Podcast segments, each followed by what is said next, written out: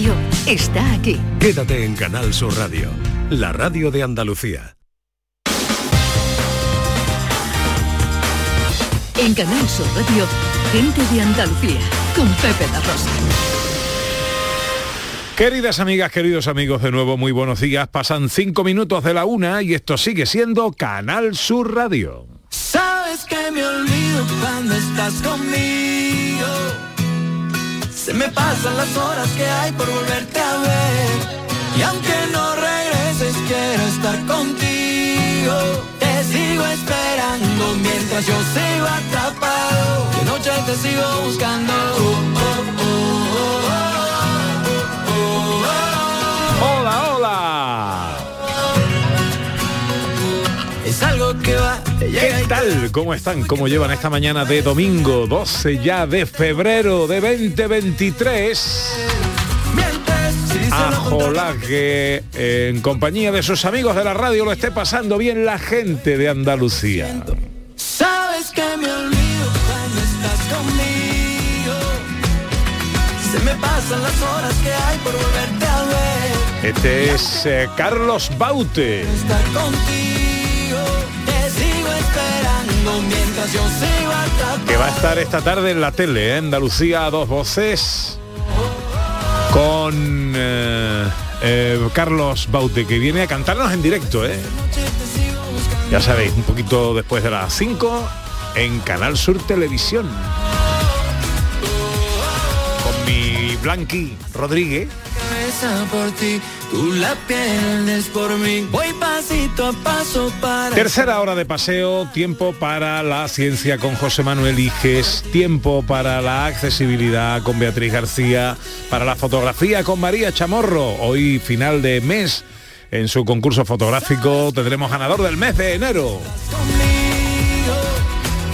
Y como siempre, para una receta en el espacio más largo de la radio española con Dani del Toro.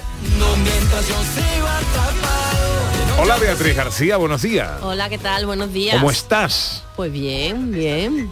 Hoy vamos a hablar de comunicación. Sí, vamos a hablar de accesibilidad en la comunicación audiovisual y lo vamos a hacer de la mano de Mónica Souto Rico, que es investigadora del área de cultura del Centro Español de Subtitulado y de la audiodescripción. Hoy no está con nosotros José Manuel Iges mío. No está aquí en cuerpo, pero sí está en alma y voz, que nos vale también. Hola, Iges mío, buenos días. Hola Pepe, hola Ana, hola, Hola. Beatriz, ¿qué tal? ¿Qué tal? ¿Dónde andas y por qué? Es- Ando ahora mismo en Andújar porque es el certamen de noveles de Andújar y estoy aquí con Carmina viendo su desfila. De hecho, me acabo de escapar un momentín para estar con vosotros. Ah, muy Así bien. que ¿Cuándo desfila ella? Ella ya ha desfilado, pero aún sigue el certamen y siguen desfilando. Pero yo ya he visto su- sus obras, ya me he emocionado, ya he llorado un poco y ahora ya estoy secándome las lágrimas y listo para hablar con vosotros. Ay, qué bueno, qué bueno. Pues en se- oye, algo para la matemagia. Una calculadora, muy sencillito, papel y lápiz. Vamos, va a ser un, un poco de cálculo porque vamos a ver los misterios del número 8. Oh. Ahí lo dejo. Vamos a escuchar a los oyentes que nos cuentan en el 670-940-200, hoy celebrando a nuestra manera el Día del Soltero. ¿Está usted soltero porque o vive en su casa aún de soltería algún hijo o hija que no se va ni con agua caliente? Eh, hola, buenos días. Hola, buenos días. Soy Lola. Pues también soy soltera. Y no es elección ni nada. Simplemente pues no, no ha llegado la persona que, que tendría que haber llegado. Y lo que sí me cansa algunas veces cuando no paro de escuchar, tú eres la que vive a gusto, tú eres la que vive bien. Y sí, es verdad. Es verdad que, que se vive bien y, y se está bien. Y, pero yo pienso que el estado perfecto mm, no existe. Lo importante es estar bien con quien sea, eh, como sea y, y ser feliz.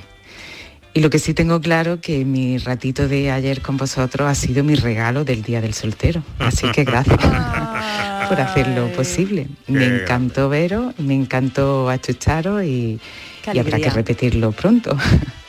Así que un abrazo enorme y soltero y casado, feliz domingo. Muchas gracias Lola. El regalo nos lo hizo ella, ¿verdad? Que ayer vino a visitarnos a Churriana. Hombre, magnífico De la regalo. Vega, en ese programa que pudimos hacer con todos los amigos allí. Lindísima eh, Lola. Y el que o la que no llegue, eh, ella o él se lo pierden. 670 940 Eso es 200. Hola, buenos días. Hola Pepe, hola Ana, ¿qué tal?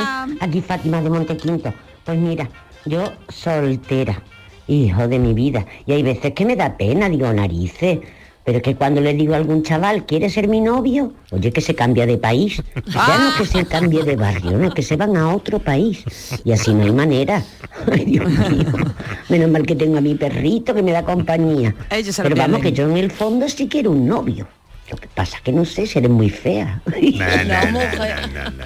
de eso nada, de eso nada. Por ahí que nos cuentan, Ana. Pues mira, Eva Montero ella dice que es como Martita de Granada, que ella soltera estupenda. Y José Rubio dice, mira por dónde tengo tres días de fiesta. El martes San Valentín, el lunes el día de soltero, porque Yoli no me da la fecha para casarme. Y hoy que cumplo 20 más 34 de experiencia. Hombre, ¡Fiesta! otro- ¡Felicidades, Rubio! Otras felicidades, qué bien, qué alegría, cuánto cumpleaños. Una y diez, llega la foto. El concurso de María Chamorro. Hola María, buenos días. Hola, buenos días. Bueno, a ver, que tenemos tarea aquí. Mucha tarea. Vamos a tarea, tarea. Mucha tarea, mucha tarea. Madre mucha tarea. mía. Venga, repaso, repaso, repaso al mes de enero. Venga, vamos a hacer un repaso al mes de enero con los finalistas del mes de enero, ¿vale? Venga. Primer tema. Preguntamos qué te da asco, ¿vale? Amalia, Amalia Sor- Soriano Viña nos mandaba una fotografía de una salamanquesa comiendo en la pared, ¿vale? Y decía, esta es Manuela. A mí no me da asco, pero a mi madre mucho. Estaba almorzando. Había puesto ¿Eh? hasta nombre a la salamanquesa. hasta, hasta nombre. Luego en el tema transparencias tenían, pedíamos fotos creativas con objetos cotidianos, como por ejemplo pues poner una tela encima de algo, de alguna persona, de algún, de algún objeto y fotografiar esa transparencia, ¿vale? Esa transparencia que creaba la luz que entraba con esa, con ese- esa tela agujereada. Y aquí tuvimos a Álvaro Ferrer Pérez, dice mi sobrinita se prestó a ello con un- como una gran modelo, y María Olga Rodríguez Navarro que nos mandaba una fotografía de un postre que había puesto debajo de una tela. Y con esa luz y esa era la fotografía que había, que había creado ella. Luego en el tema Torres, ¿vale? Yaiza Abad Cecilia dice parte superior del pabellón de la Comunidad Económica Europea donde se representan las banderas de los 12 miembros que había en 1992, ¿vale? Una fotografía muy bonita con un colorido muy bonito. En la expo. Exactamente, en la una fotografía hecha del plano famoso este Nadir que estamos hablando desde abajo hacia arriba hecha. Francisco Borges nos decía Torre Almenara con arco iris, Ayamonte. Luzgardo Jiménez Martínez, fotografía de la Torre Sur tomada desde las balaustradas de la ría de la Plaza de España de Sevilla. Y María Luz, eh, Luz María, perdón, González Joaquín nos mandaba una fotografía maravillosa de la Torre de Almonaster. Tema grafitis.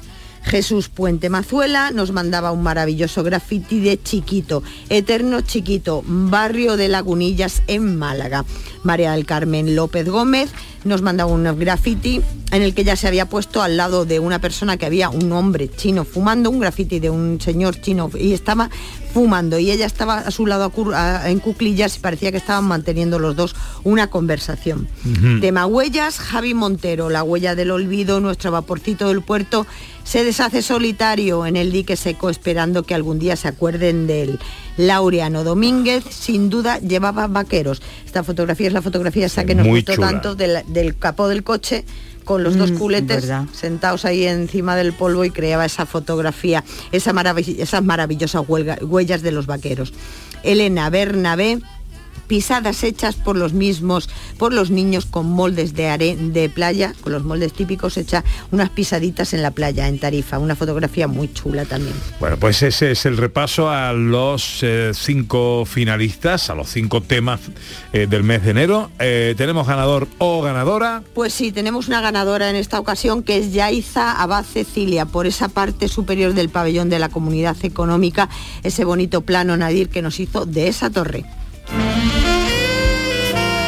Pues eh, tenemos ganador, ganadora del mes de enero, Yaiza Abad Cecilia. Felicidades y te haces con ese magnífico premio para pasar un fin de semana en cualquiera de las cinco villas de Andalucía, a saber, Ana, Laujar de Andarax. María, Bubión.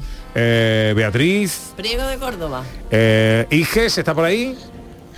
Grazalema. Bien. Y eh, me toca a mí. Cazorla. Cazorla. Ah, pues ya sabe que podrá disfrutar de un maravilloso fin de semana para dos personas con desayuno incluido en cualquiera de estas villas que hemos dicho de Andalucía, hoteles villas de Andalucía. Vamos con las reseñas del tema de la semana pasada propuesto que era el tema de los árboles. Exactamente, tema de los árboles. Tengo que decir que esta, esta, esta propuesta pues ha tenido una aceptación bestial, 134 fotos, Guau. 134 Ala, qué bueno. reseñas, una cosa tremenda. Muchísimas gracias a todos y a todas por participar en este, en este concurso de fotografía. La primera reseña viene de mano de Juan Antonio Carrascosa Muñoz. Dice, subiendo al pico Torrecilla en la Sierra de las Nieves, Málaga. Es una fotografía muy bonita en la que él ha, ha captado ese momento en el que la niebla está eh, envolviendo unos troncos que están sin hojas y realmente es una, como comentaba Laureano en el mismo post, es una, es una fotografía, es una, es una fotografía que revela un- una, una- un espectro muy fantasmal, ¿vale? Es como una especie de fotografía eh, en la que parece que va a aparecer por ahí algún espectro raro en algún momento. Luego también Luzgardo Jiménez Martínez dice espectacular e impactante fotografía con plano nadir de la corteza del tronco de una acacia negra, o acacia de tres púas, cubierta de espinas cubierta de espinas de tres púas ramificadas. He utilizado la técnica del desenfoque para llamar la atención sobre las púas. Efectivamente, es muy bonita esta fotografía, porque la ha utilizado esa técnica del desenfoque, entonces toma en primer plano las púas de ese tronco y luego desenfoca toda la parte de arriba. Muy bonita. Luego también tenemos a Alfredo Badlencia, que nos manda una fotografía en la que él la titula Conectados. Es una fotografía muy bonita en la que se ve Alfredo, suponemos que es Alfredo, apoyado en unos árboles y el contraste entre el negro de los árboles, la chaqueta que lleva el azul es muy bonita, una fotografía muy bien hecha. Elena Bernabé nos manda una fotografía en la que dice tronco de árbol en el jardín de la Concepción de Málaga. Mejor no apoyarse. Es una fotografía en la que ella ha captado también ese trozo de tronco de árbol con esas púas, por eso dice ella mejor no apoyarse, porque hay unas púas que salen de ese tronco. Muy bonita. Sabor a caramelo, dice en el bosque encantado. Nos manda una fotografía muy chula en la que se ve un árbol que han grabado una imagen, ¿vale? Es una, es una figura que han grabado, parece así como un, un troll o un elfo o algo así, ¿no? Es muy bonita. Y nos dice que esta, este, este mm, bosque encantado se encuentra en el pueblo de Parauta, en Málaga. ¿Vale? Alex Guzmán, un maravilloso contraluz, maravilloso, precioso contraluz. Y Enrique Olivares nos manda pues unos almendros florecidos. La fotografía de ese árbol del almendro, unas fotografías maravillosas de esos almendros. Bueno, pues eh, tenemos eh, ganadores. Pues eh, sí, tenemos dos ganadores. En este caso son Juan Antonio Carrascosa Muñoz por esa maravillosa fotografía mm, subiendo al pico Torrecilla en la Sierra de las Nieves y Luzgardo Jiménez Martínez con esa maravillosa fotografía que ha hecho de eh, esas púas eh, utilizando el plano, mm, el, desenfoque y el plano nadir. Juan Antonio Carrascosa y Luzgardo Jiménez, los finalistas de esta semana, los ganadores de esta semana.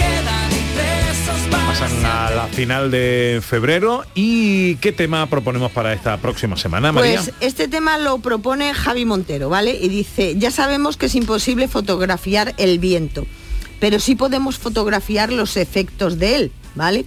Bien sobre un árbol, bien sobre una, un- una polvareda, una- un remolino de polvo, las hojas que se remueven cuando el viento las, la- las azota, la melena tuya, por ejemplo, Ana, Sí, o tuya, Beatriz, que tenemos buenas melenas al viento, ¿no? Pues esas son las fotografías que queremos. Queremos fotografías que reflejen el efecto del viento. Bonito tema. Pues eh, ahí gusta. está la propuesta para la semana que viene. Gracias, María. A vosotros. Adiós. Para no verte más. Para no verte Enseguida la gente accesible con Beatriz García.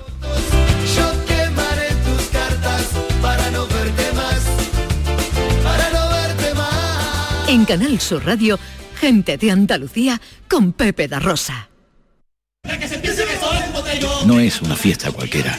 El carnaval de Cádiz es para disfrutarlo con los cinco sentidos puestos en sus coplas, los tipos y la calle. Nunca la normalidad fue tan esperada como este febrero. No lo estropees. Pasa del botellón y siente la fiesta. Siente nuestro carnaval. Ayuntamiento de Cádiz. Este domingo, la gran jugada de Canal Sur Radio, el programa favorito de Luis Lara, te cuenta el Albacete en Málaga, los partidos de Atlético de Madrid y Barça, el Unicaja Málaga Basconia y la final de la Copa de España de Fútbol Sala. Todo en la gran jugada de Canal Sur Radio. Una gran familia, un gran equipo, un gran staff. Más de 10 horas de radio en la gran jugada de Canal Sur Radio. Este domingo desde las 2 menos cuarto de la tarde con Jesús Márquez. Más Andalucía, más Canal Sur Radio. El flexo de Paco Reyero.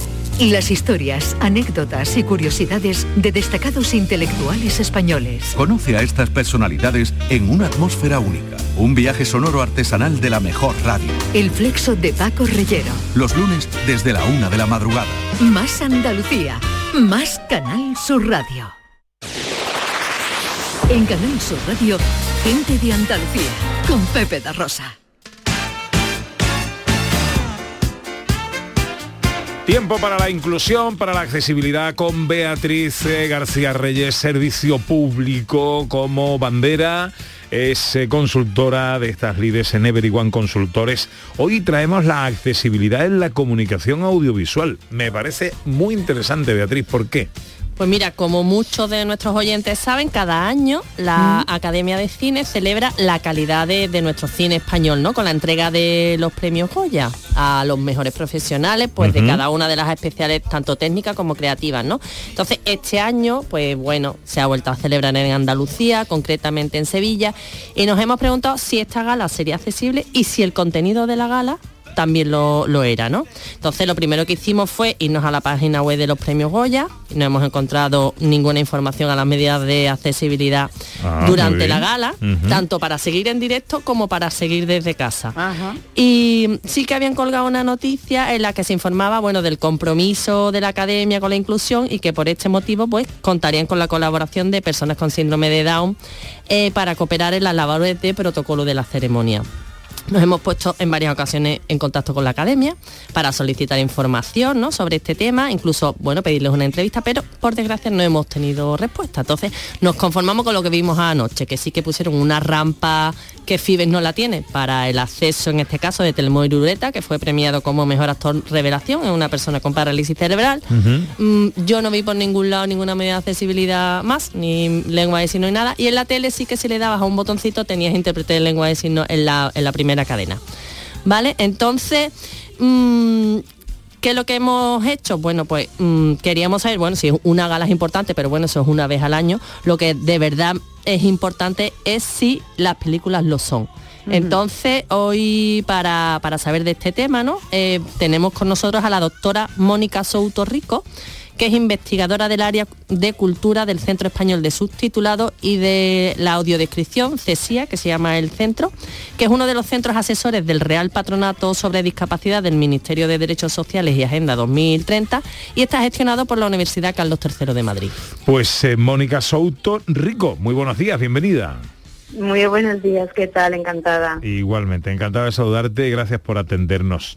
Eh, pues cuéntanos qué es el Centro Español del Subtitulado y la Audiodescripción y a qué os dedicáis ahí. Pues mira, nosotros somos el centro de referencia en materia de accesibilidad audiovisual. ¿vale? Entonces, eh, centramos eh, todo nuestro trabajo, entre otras cosas, en eh, sensibilizar y dar asesorías a todas aquellas personas o centros o empresas que quieran ser accesibles en sus contenidos audiovisuales mediante el servicio de subtitulado para personas sordas y el de audiodescripción para personas ciegas. El subtitulado son las letras que todos conocemos porque, bueno, mm, son como más populares gracias a las versiones originales a todas estas plataformas que tenemos ahora mismo por las que vemos la televisión y las series y las pelis. Y la audiodescripción es una pequeña voz que sale cuando no ocurre nada en pantalla, cuando los actores o las actrices no hablan, que cuenta lo que está pasando en pantalla, de manera que las personas ciegas puedan saber qué está ocurriendo y no les pise con el guion. Entonces, bueno, son dos servicios que, que, que funcionan. ¿Es obligatorio ser accesible en la industria audiovisual? A ver, es obligatorio ser accesible porque nos lo pide la Constitución y nos lo manda la Constitución española. Eso para empezar. Eh, fuera de la Constitución, pues la Convención de la ONU y de las Naciones Unidas eh, dijo que había que ser accesible, que había que integrar a, a todas las personas en igualdad de condiciones en la vida social, laboral, eh, educativa, etcétera. Y España ratificó esa ley y, y ratificó esa, esa convención. Y a partir de ahí ha generado un montón de leyes que precisamente obliga a que las personas con discapacidad estén integradas. Y una de ellas, por ejemplo, eh, es la Ley General de Comunicación Audiovisual, que sí que obliga a las televisiones y a las plataformas a, que tengan estos dos servicios y, la lengua de signos dentro de, de sus emisiones. Sí. Mónica, tengo entendido que vosotros certificáis en accesibilidad. ¿En qué consiste esta certificación?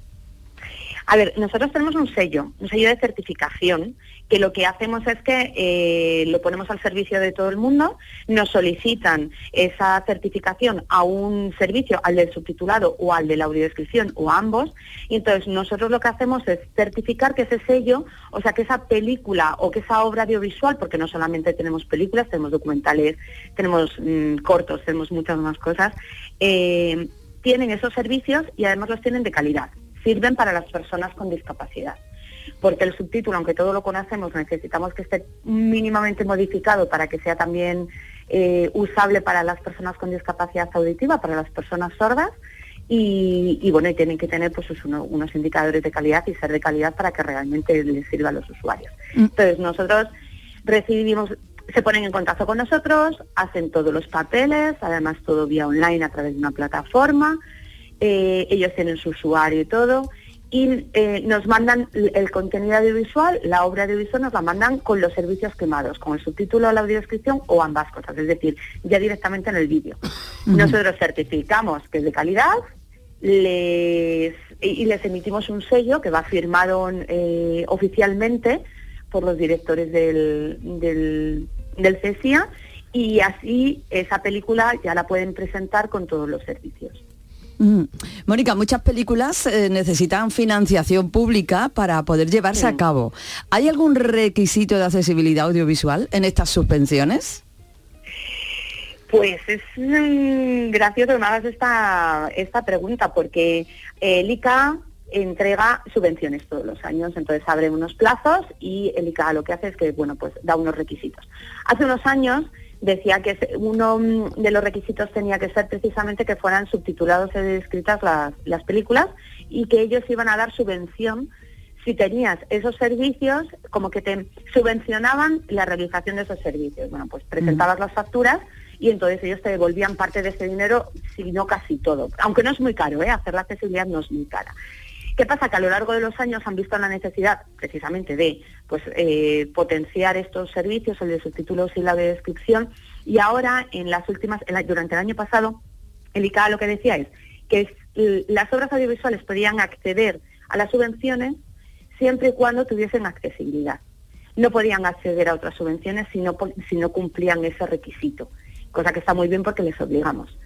A lo que tenemos que intentar ahora es que eh, ese sello, esa certificación de que realmente son accesibles, las tengan desde antes de haber estrenado la peli, porque es una pequeña cosilla que se nos sigue quedando ahí en el, en el tintero, que es que, que el servicio sirva y no simplemente sea un requisito para poder presentarme y para que me puedan dar una subvención. Claro. Mira, los premios Goya de todas las películas que estaban nominadas, 16 estaban certificadas en accesibilidad. Eh, ¿Cómo es el proceso? ¿Cómo ha sido? ¿Contactan con vosotros desde el inicio, es decir, desde que están con el guion o por el contrario graban la película y después la hacen accesible audi- audiovisualmente? Pues es un poco lo que te comentaba antes, lo que os comentaba antes, que es un trabajo que de momento se sigue haciendo a posteriori. Ya una vez que lo tengo todo hecho, incluso que ya he estrenado la, la obra audiovisual, que ya está en cines, de repente el ICA me abre el, el poder eh, acceder a una subvención, me doy cuenta que no tengo los subtítulos y los hago Ya. y los hago precisamente para acceder. Entonces, eh, es siempre, hasta ahora siempre ha sido un trabajo a posteriori.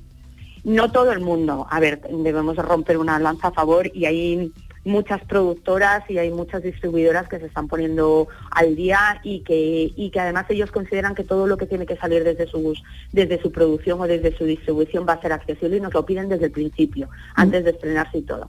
Pero sigue siendo un trabajo que se hace siempre a posteriori. Una vez que tengo ya en postproducción y terminada la película es cuando mando a hacer los servicios. Pues Mónica, vamos a, facilitar esta inquietud y vamos a decirle a todos los andaluces cómo se pueden informar de la oferta cultural audiovisual accesible. Pues eh, es complicado y los usuarios con discapacidad eh, fue una de las cosas que nos dijeron hace varios años de, oye, es que no, no me entero, no sé dónde puedo ir al cine, no sé qué puedo ver.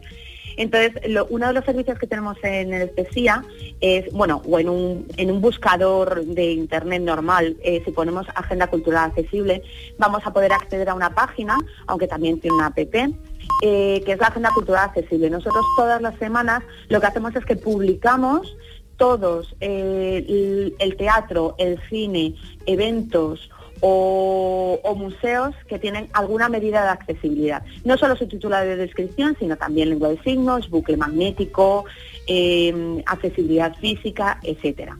Eh, de esa manera podemos ver de un vistazo la película, podemos buscar por el servicio de accesibilidad que necesitamos, podemos buscar también por el día en un calendario, decir, pues es que yo quiero ir con mis amigos el sábado, pues voy a ver el sábado en mi ciudad qué puedo ver accesible o a qué puedo acceder de manera accesible. Y nada, es muy intuitiva, es muy fácil, simplemente o lo buscas una vez que entras en la home, lo buscas o, o por servicio o por canal, o sea, o por calendario, o bien directamente, pues yo quiero ir al teatro, pues yo quiero ir al cine y, y sale toda la información. Recuerda, Y recuerda la web. los viernes. Recuerda la web. Pues la web, la web es un poco complicada, la verdad, pero porque tuvimos algún problema, pero yo os lo os la os la dejo es cecia.uc3m.es barra AK2.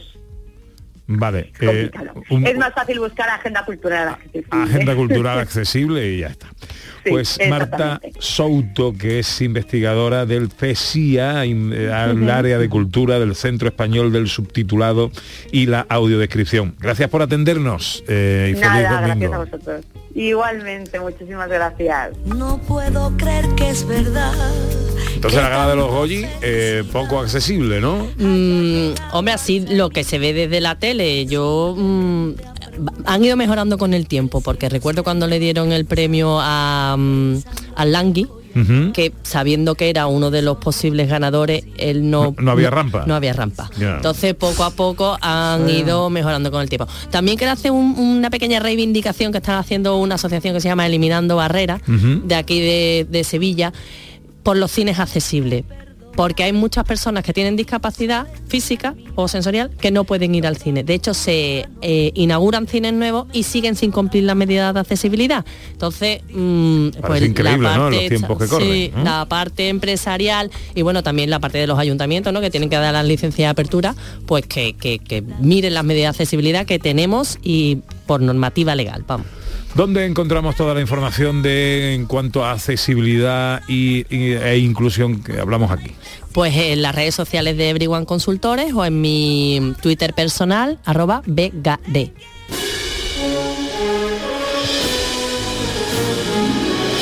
Tiempo ya para la ciencia con el hombre, pero no sé si hablamos de ciencia o de moda flamenca, ¿de qué hablamos? Eh, hoy vamos a hablar de ciencia, aunque Venga, él vale. está en el escenario de la moda flamenca, pero bueno. Eh, ¿Sigues con las emociones? ¿Estás, ¿Te has enjugado ya tus lágrimas? Sí, me he jugado las lágrimas y sigo con la emoción. Todavía no sé nada porque estoy un poquito apartado, ya lo he dicho, para que porque hay mucho música y mucho eso y estoy esperando a que me comuniquen por WhatsApp eh, lo que pasa. Bueno, eh, venga, pues eh, vamos rapidito. Lo primero, la noticia científica de la semana. La gallina estaba clueca, puso un huevo y dijo eureka. La gallina cocorocó. La gallina dijo eureka. ¿Cuál es el eureka de esta semana? Pues como hablamos de ropa, eh, estoy aquí en la moda flamenca, quería traer una noticia de ropa. Se desarrolla un método para fijar elementos antiolores a la ropa. Anda, qué Algo bueno. impresionante. Me encanta. Sí, sí, sí, sí. Qué bien le viene a más de la Universidad Sí.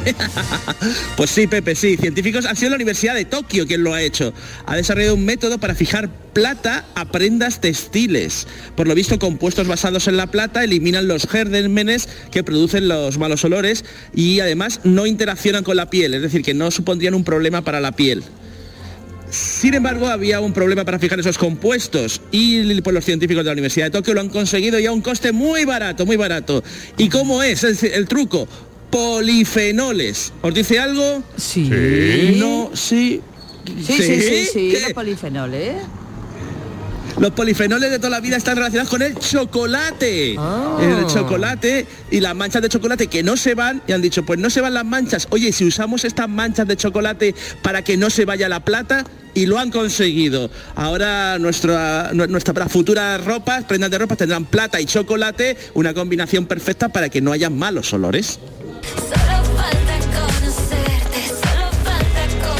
¿Qué mm, de parte de nuestra personalidad conoceremos esta semana? Hoy, como es, habéis hablado del día de soltero, a lo mejor hay alguien que quiere dejar de ser soltero o soltera, pues voy a utilizar la ropa de nuevo para ello. Imaginad que vais a una cita, queréis estar atractivos y atractivas, ¿de qué color elegís la ropa? Algunos diréis blanca, otros azul, otros negro, esto es una, una sugerencia. El truco, roja. Roja. Rojo es el... Sí, sí, sí, sí, sí, sí. ¿Alguien va de rojo en el plató que no lo veo? Ah, un poquito Ana. Rosa. Ah, pues Ana, pues naranja. Pues ahí hay más. Con morado. Pero bueno. Pues es el rojo, el rojo. Y es por un doble motivo y algo alucinante que han visto los científicos. Por un lado, las personas que visten de rojo, tanto hombres como mujeres, tanto para heterosexuales como para homosexuales, les parecen, parecen más atractivas, parecen mucho más seductoras. Pero es que además también se ha investigado que las personas que van de rojo, ellas mismas se muestran más atractivas. Y aunque, por ejemplo, alguien no pueda ver la ropa que llevas, porque pues llevas un abrigo, eso se ha demostrado científicamente, llevas un abrigo y debajo llevas tu prenda roja, ya vas con una actitud de, "Mm, voy a de Eh, rojo, qué voy a ligarme a voy". todos o a todas. ¿Cómo? Sí, sí, sí, sí. Ese es el secreto. Vamos, en este caso el hábito sí hace al monje. Bueno, no lo sabía. Y yo que me- no me veo favorecido con el rojo. Me parece un K, pero Eh, bueno. Bueno, ¿qué vemos en el cielo? estos Dale días? caña al rojo. Sí, sí, lo intentaré. Bueno, no lo intentaré, no Pues- me hace falta. Es Yo verdad. estoy casado y enamorado. ¿eh? Bueno, también le puedes parecer más atractivo a tu mujer. que Más no es- todavía, no chiquillo. más todavía. En fin. Los cielos, ¿qué vemos en los Vamos con cielos? la, la séptima estrella más brillante del cielo, Rigel, que tiene un color azulado y se encuentra en la constelación de Orión. Está a 860 años luz de la Tierra. ¿Y cómo la encontramos? Pues buscamos el cinturón de Orión y a eso de las once y media está en dirección sur-oeste. Trazamos la perpendicular al, cinturón de Orión hacia abajo y es como la última estrella que, que- que- que está en línea con, con el cinturón de Orión, ¿no? Bueno, la- que está en línea con el cinturón de Orión. Es, eh, Rigel viene, significa pie, y es como si el cinturón de Orión fuera un cinturón de unos pantalones, pues Rigel es el pie, el pie izquierdo. Así que así lo encontramos. Ah, muy bien. ¿Qué, qué constelación era? Orión. Ah, Orión. Orión. Orión. Tenía yo un amigo, eh, mi amigo Manolo, tenía un foro Orión. Salieron buenos esos coches.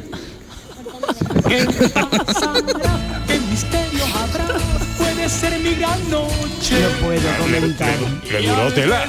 Le duró una jartada. Está muy bueno. Esta semana, ¿qué pasaría si qué? La cogió sin babucha. ¿Qué le va a pasar? ¿Qué pasaría ¿Estáis preparados? si no le damos estáis una babucha a Pepe? No. ¿Qué pasaría si un avión intentase volar en un planeta que no fuera la Tierra? ¿No? Pues depende del planeta. Ah. Lo primero es que el motor tiene que ser eléctrico. No puede ser de combustión porque en otros planetas no hay oxígeno y se podría hacer un estropicio. Pero aviones sí. Tiene que ser no- eléctrico. No, hay avión eléctrico todavía, ¿no? Bueno, se puede hacer con motores eléctricos. Lo costaría Vale. pasta, pero puede haber. Un motor eléctrico es un motor eléctrico. Vale. El Un segundo es que depende del tamaño del planeta. En planetas con mucha gravedad como Júpiter, imposible volar, no despega. La gravedad es tan fuerte que tira y es eh, y nada, imposible, nanay. Otros que tienen la atmósfera más fina, más, que la- más fina que la Tierra, como Marte, donde despegar es difícil porque no hay atmósfera, pero en cuanto despegamos ya no podemos cambiar de dirección, estaríamos como dando vueltas como un avión supersónico, a Oh. la velocidad de la luz, digo del sonido, del sonido, no de la luz, del sonido, perdonad. Y luego los hay como Venus que tienen atmósferas horrorosas y volaríamos, sí, pero a los 10 segundos estaríamos achicharrados, se incendiaría el, el avión. Pero si queremos volar, mi favorito es Titán. Titán es eh, un sitio maravilloso donde no solo volarían los aviones, sino volaríamos cada uno de nosotros con unas alas de plástico, de estas de ahora que estamos en carnavales, una alas de disfraz, las agitamos y saldríamos volando. Palabra, por la atmósfera y la gravedad. Ah, qué bien. Ya, pues, está- mola, está bien, está chulo. ¿Eh? Pues, Siempre quería lo volar. único que está a, a menos 200 grados centígrados. Ah, no, hay que no, abrigarse, ¿eh? hay no que cuente abrigarse, conmigo, no cuente conmigo, no, no.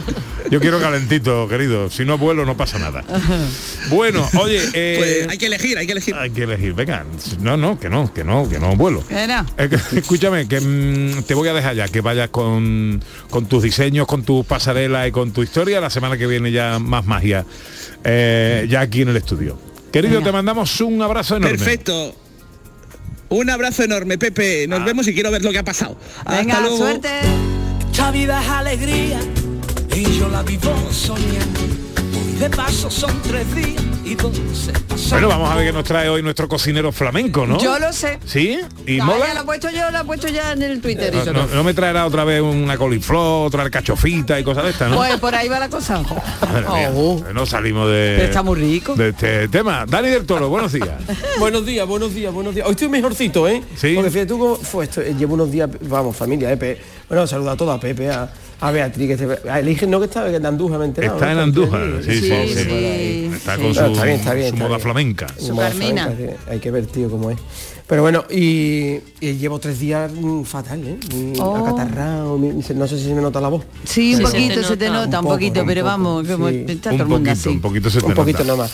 Bueno, Pepe, vamos a ver, ¿qué te traigo hoy? ¿Qué te traigo? Te traigo Eso. verduritas. Estamos en época de verdura, Pepe. Estamos en época de, de arcauciles, de, de, co- de coliflores, de guisante, de habas. Es que es una época del año así un poco aburrido, que no... Estamos en una época de operación bikini, Dani, me Eh, parece a mí. sí.